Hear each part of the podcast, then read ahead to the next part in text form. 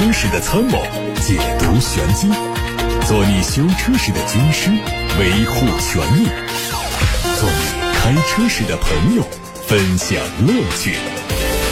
调频九二七，傍晚六点半，董涛说车，只和车友在一起。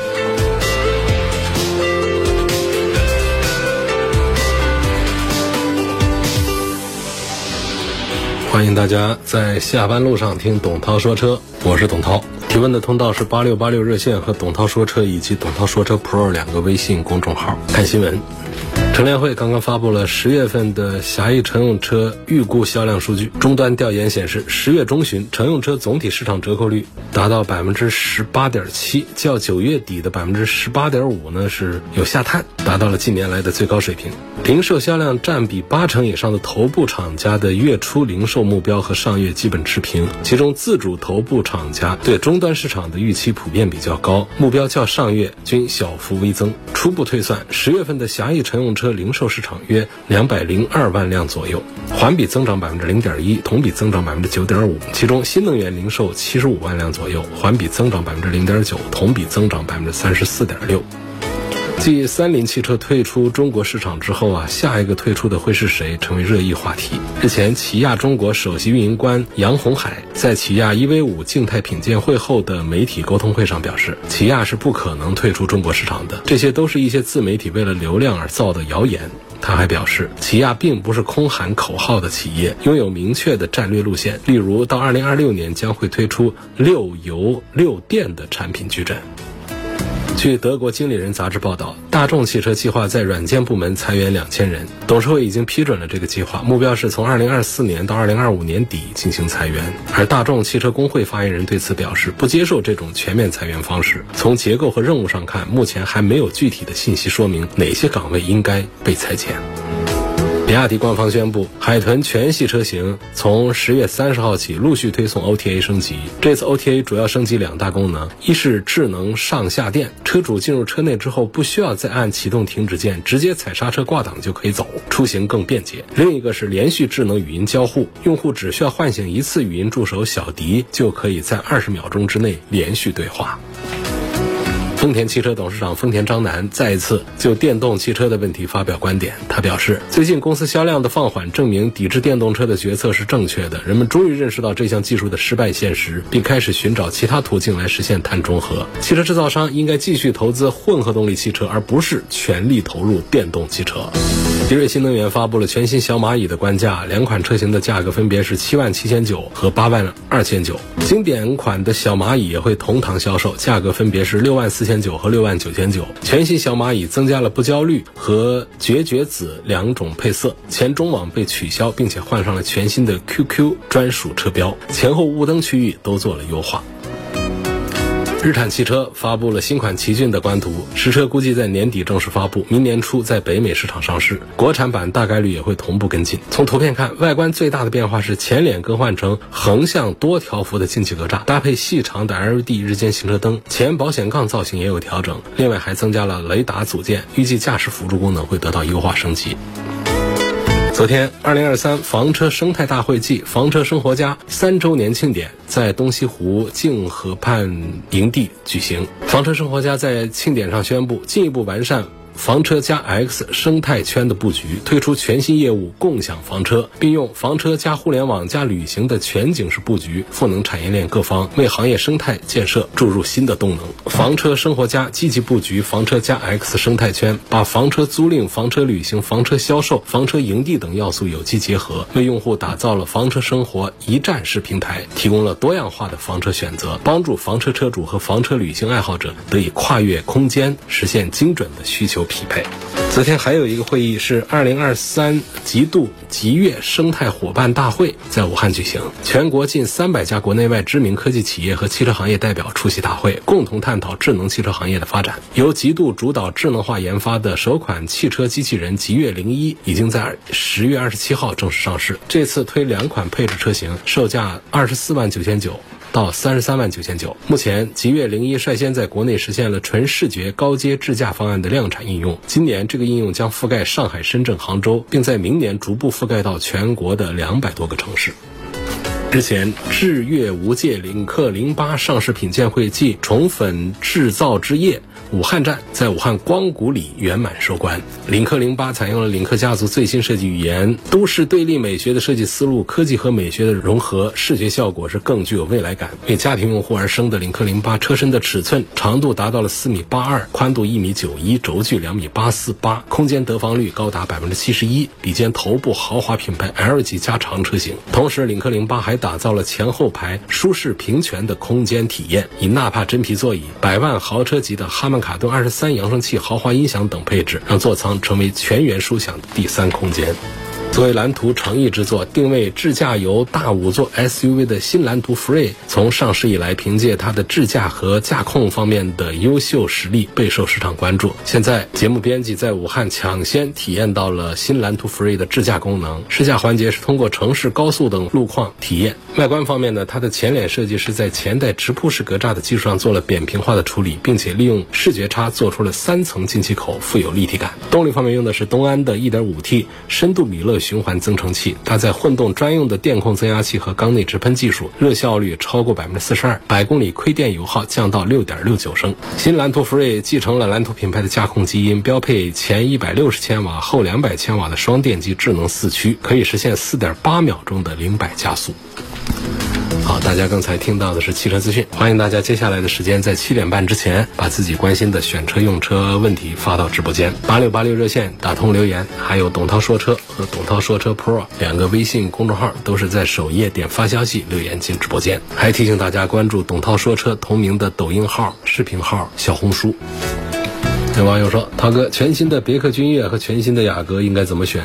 我开过这两个车的最新版本，而且是深度的试驾，开的公里数应该有个几百公里吧，小几百公里是有。两个车都是这样，雅阁开的要更多一点，不管是它的油版还是它的混合动力的版本。其实我觉得他们的产品力都非常强大，最关键是他们现在价格都非常的强大。不是说价格高叫强大，就是现在谁家的价格低就叫谁家强大。那价格确实是打的非常的厉害。新雅阁说实话就。是在销量上呢是没有达到厂家的预期的。一方面呢，它是跟着整个的日系车，包括我们合资车的销量的下坡的这个走势，跟着这个节奏在走，这个是不可避免的。另外一个就是它这个车的设计呢有点不着调，就是其实大家现在我们的自主品牌，我们的新能源是一个个的做的像概念车了，然后呢，这个本田反其道而行之，还在做这个复古的路线，这是非常冒险的一个行为啊。如果说这事儿啊，就是在选型定这个设计的时候，如果当初让我们中国的车主们来拍板的话，我估计那是绝大多数的票是投反对票的。但是它这是全球发行的一个设计的款式，在中国市场上呢，这碰上硬茬了，这市场是没给好脸色。这虽然说没给好脸色，但是其实它这个销量也不是说就很差的。因为雅阁它不出意外，就是它每一款只要推出来，就长得多丑多美这不要紧，就这雅阁这两个字儿，让它有个几千万把台的销量保个底是没有毛病。那好的车型呢，上到个一万大几两万台，这也是非常容易的一件事情。雅阁啊，像帕萨特这。这些车型都是号召力是非常强的，是没有问题的。雅阁就在这样的一个不讨好的一个外形之下，它的销量其实也让很多的合资的 B 级车是垂涎的，其实是非常羡慕的。尽管说没有达到厂家的一个预期的一个目标，那相对讲，就现在它的价位的话呢，低到了十四万左右就有一个油版的一个雅阁了。那实际上君越也到了这个价位上来了。如果要讲这个动力啊，要讲配置这方面的厉害的话，其实这个君越做的还要更好一点。但是这两个车呢，其实我就觉得产品力都非常强大，然后价格都做到了。君越我在本地市场上的价格我还没有拿到底，全国目前最低的地方说是做到了十四三个 W 左右。君越啊。十三个 W 左右，但不是说在武汉，都不知道是在哪儿。我是听着杭州的媒体在那儿问说，呃，你们武汉是什么价格？现这边是什么样的价格？得到这个信息。所以呢，两个车的产品力都很强大，价格都非常强大。至于说选谁的话，其实我没有明显的一个推荐。纯粹的讲这个驾驶的功力的话呢，我认可雅阁要多一些。这一届的雅阁啊，尤其是它的混合动力的新能源的雅阁，我觉得这个驾驶的感受让人是刮目相看。很难忘怀，就开的是行云流水，人车合一，得心应手，非常舒服。油版的呢也可以稍微的弱一点点，那么君越呢，它还是一贯的就是别克车的这种驾驶比较沉稳的这么一种调性在里头。其实从这个外形上讲的话，君越是完胜雅阁的。新款君越的设计非常成功，非常漂亮。所以尽管说君越没有卖过雅阁，我的观点还是君越和雅阁任选其一。就按照他们现在十三四万这么一个价格的话，就是抄底加简陋。所以现在我们有一个观点在说，就是电车产品那么丰富，价格打的那么的见底，然后这个油车呢也是整个市场被电车冲得稀碎。但实际上呢，有一个段位就是油车的 B 级车段位，就是车长在四米八、四米九。五米以下的这个 B 级中级轿车的这个段位，实际上目前油车仍然还是非常的有优势的。哪个品牌家里哪个车企在做的话，实际上这个段位受到电车的冲击，相对讲还是要小一点的。就那十万多的，还有三十万左右的这些油车，它是被电车冲击的更厉害的。包括几万块钱的油车，那也是被几万块钱的电车冲的是七零八落。就这样情况下，所以总之我给这位朋友的一个意见啊，就是全新的别克君越和全新的雅阁，我认为产品实力相当，价格的优惠幅度相当，最终的成交价都相当。这样的情况下，如果说要年轻、时尚的外观、精致的内饰，选别克的君越；如果我们要追求这个驾驶的感受，绝对是超越同级的话，那就是全新的雅阁。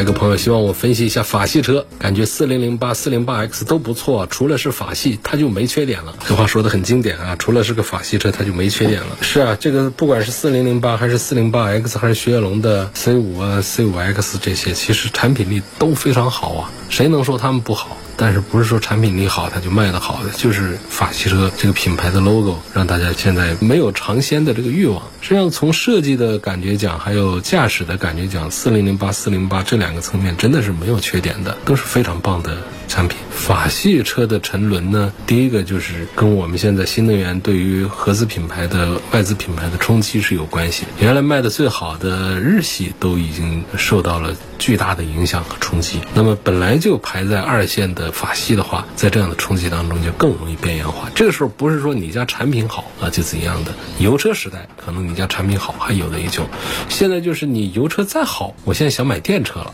这就难办了，所以这就不是说你油车不好，所以不好卖的问题。就油车很好，我也可能就对你不感冒，我去看电车去了。在这样的双重压力，一个就是整个的大的合资的外资的受到冲击，第二个就是整个的法系这个二线它更容易边缘化。这样的情形之下呢，法系的两个品牌雷诺都已经走了，那就是标致和雪铁龙的产品力都做得还不错的情况下，仍然这车销量很差。就说这个四零八 X 基本上都没有数据出来，因为凡尔赛它外面还有数据啊，数据差点还是有数据。四零八也有数据，四零零八也有数据。四零八 X 到底卖了几个不知道。四零八 X 其实就是凡尔赛嘛，它就是凡尔赛那么一个溜背的一种跨界的一个造型，前面其实就是一个四零八。那说到四零八，实际上其实在欧洲原版的这个车就是三零八，它并不是叫四零八。当然说原版的三零八啊真拿过来，三零八 S 中国消费者也不买。中国消费者其实很多键盘高手就这样，天天吼着说你说是原版车型，根本就不是原版车型就骂，然后真来一个原版车型他也不买，反正就这么挑剔，这么难办。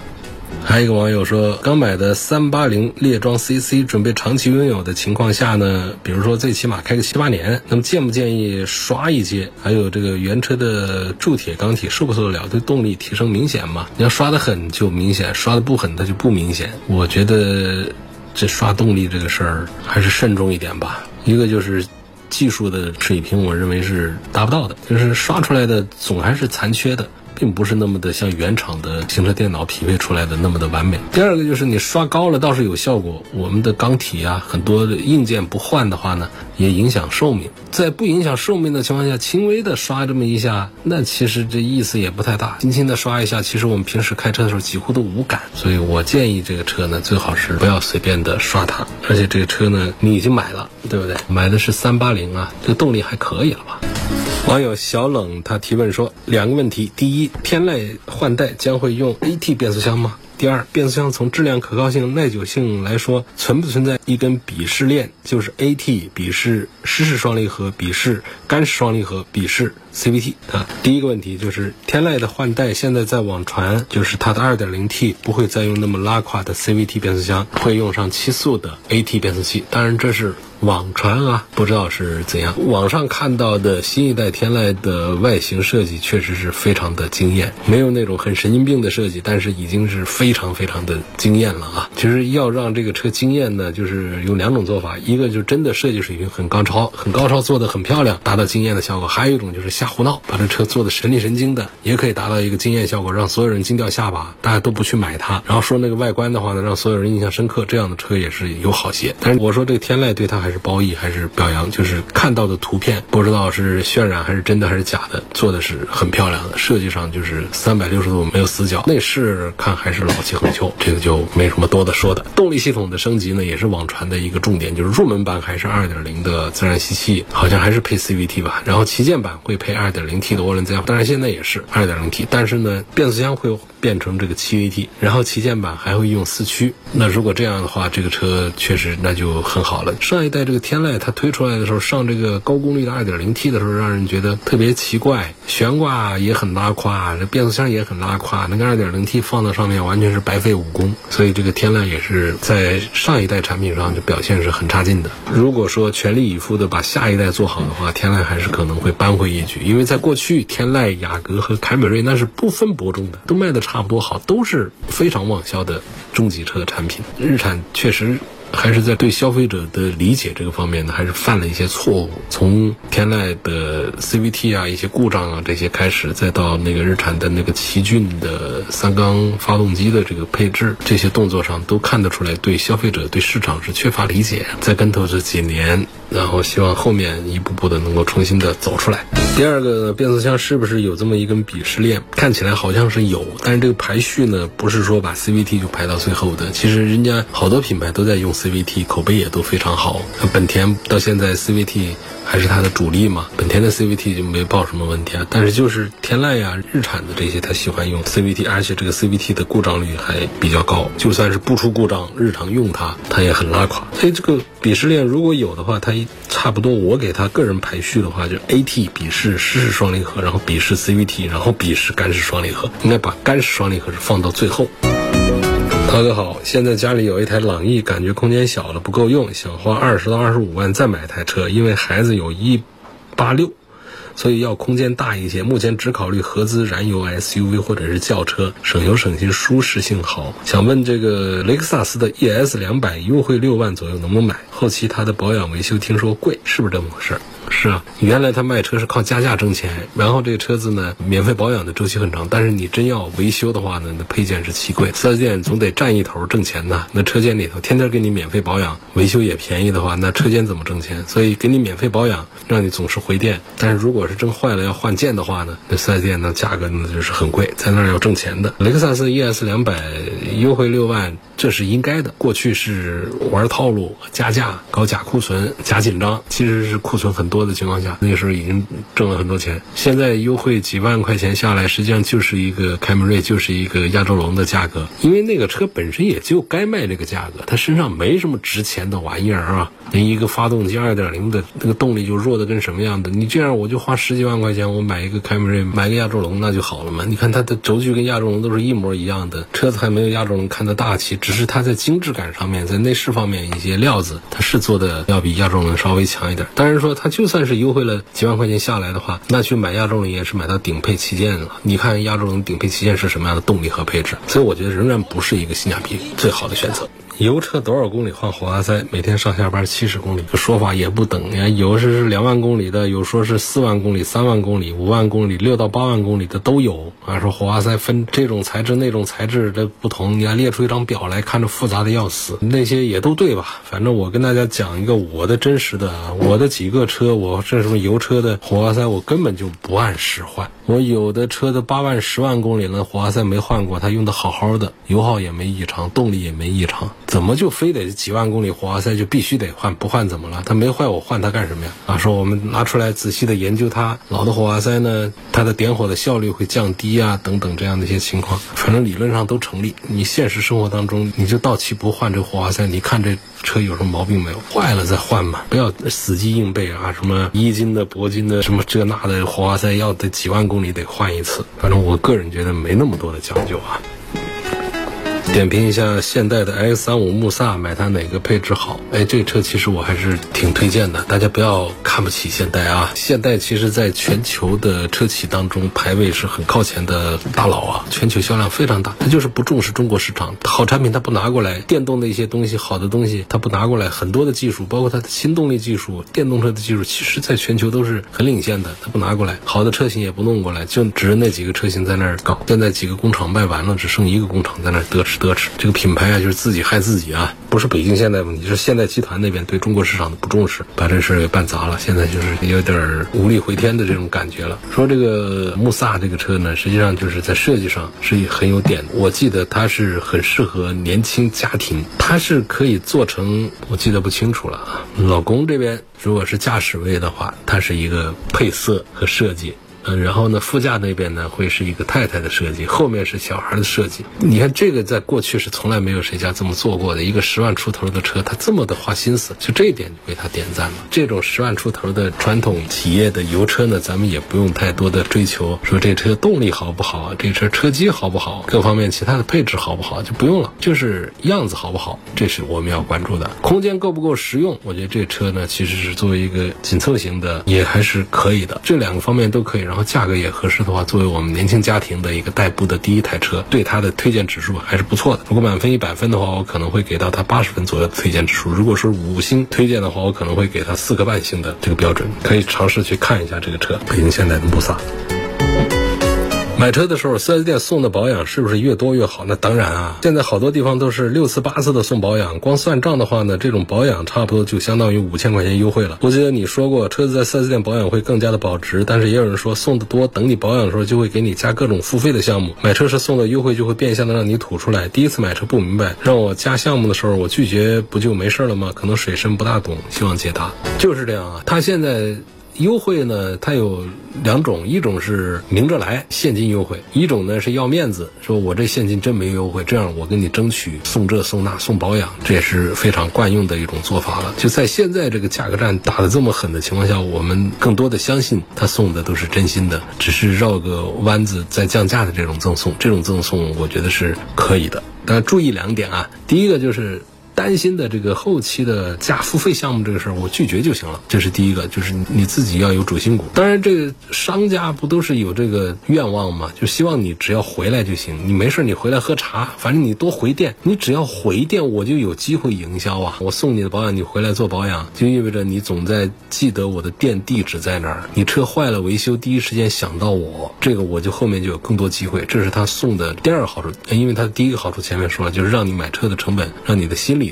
价位会感觉占到了便宜。第二个就是让你有更多的回电的这个机会，为他创造了营销的可能。但这也只是一个可能。就我们消费者，我后期消费的时候，你跟我来这个推销那推销，我知道我这积碳没必要除，我这儿那儿没必要清洗，那些东西我没必要买，我就坚决拒绝不就行了？我就要你免费的这个部分，那就可以了。这就是我们自己把关的。这说的是第一点。第二点是什么呢？一定要有非常硬的东西在手。我们有的消费者就。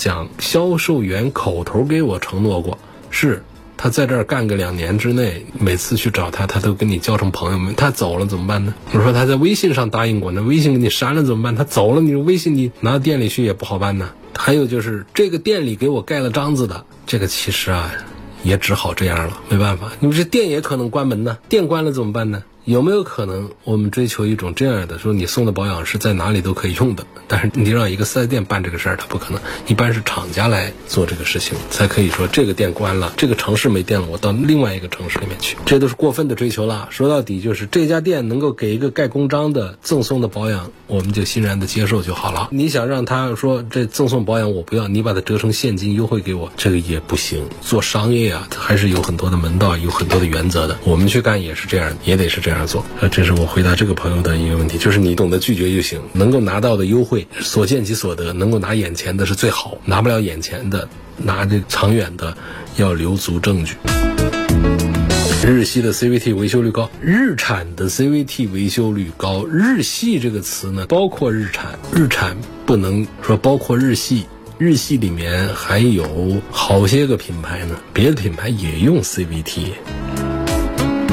新车首保的机油多少公里换掉会比较好？太晚了，里面的金属碎屑对发动机是不是磨损很大呀？那当然了，车保机油看各个厂家、各个车型的要求不一样，有三千公里的，有五千公里的，有八千公里的，这都不等。我认为过早的换掉没有多大必要，因为这个首保的机油呢，它确实是机器里头在磨损的过程当中呢，它其实是要这个磨合的，要有一些碎屑在里头。所以你提前的那把碎屑全都把它清出去了，换了新的机油进来之后呢，实际上让你的磨合呢就没有达到一个应有的。一个效果，所以这是过早的换掉了首保机油的一个坏处。呃，你最好是把它能够跑满这个首保的公里数时间。那么过晚换呢，它也不好，机油都脏了，那碎屑过于多了，那我们里头的机械磨损就过于大了，那对车辆就造成了不可逆的损伤了，那就不好。所以比较合适的就还是按照厂家的这个车主使用手册上的要求，说是几千公里换，我们在那前后左右时间去把首保机油把它换掉，那就好了。还有个朋友周先生，大众帕萨特2023款七档的双离合变速箱挂档的时候啊，有顿挫感，请问什么问题？要怎么解决？为什么我们刚才讲变速箱的鄙视链？AT 鄙视湿式双离合，湿双离合鄙视 CVT，CVT 鄙视什么？干式双离合。我不知道你这个2023款的帕萨特，你是一点四 T 的还是二点零 T 的？如果是一点四 T 的，是个干式双离合，挂档顿挫，那就是它的正常状态。这个正常是打引号的，不是说它就真的是正常。这个变速箱它就是天生神经，它是有毛病的。一般跑个公里数大一点之后才会出现的。那么你的2023款是新车出现少一点，但是也有。那为什么劝大家绕开这个干式双离合变速箱呢？它迟早它是有概率出现毛病和故障的。所以湿式双离合在这方面就好很多啊。很多车主跑的这大几万公里之后，应该说大多数。湿式双离合的车主跑个大几万公里都没有任何的毛病和故障，一路平安的。所以你这不是什么新鲜事啊。节目里面最近两年说的比较少了，因为最近两年大家都不怎么议论什么双离合了，都关注别的点去了。早前个几年，我恨不得是每个星期都得一次两次的提示大家不要碰这个干式的双离合变速箱。可能周先生以前就忙别的，没关注汽车这一块，没听节目吧？以后知道就行了。这是干式双离合变速箱的通。病在你的车上发生了，而且是没法修好的。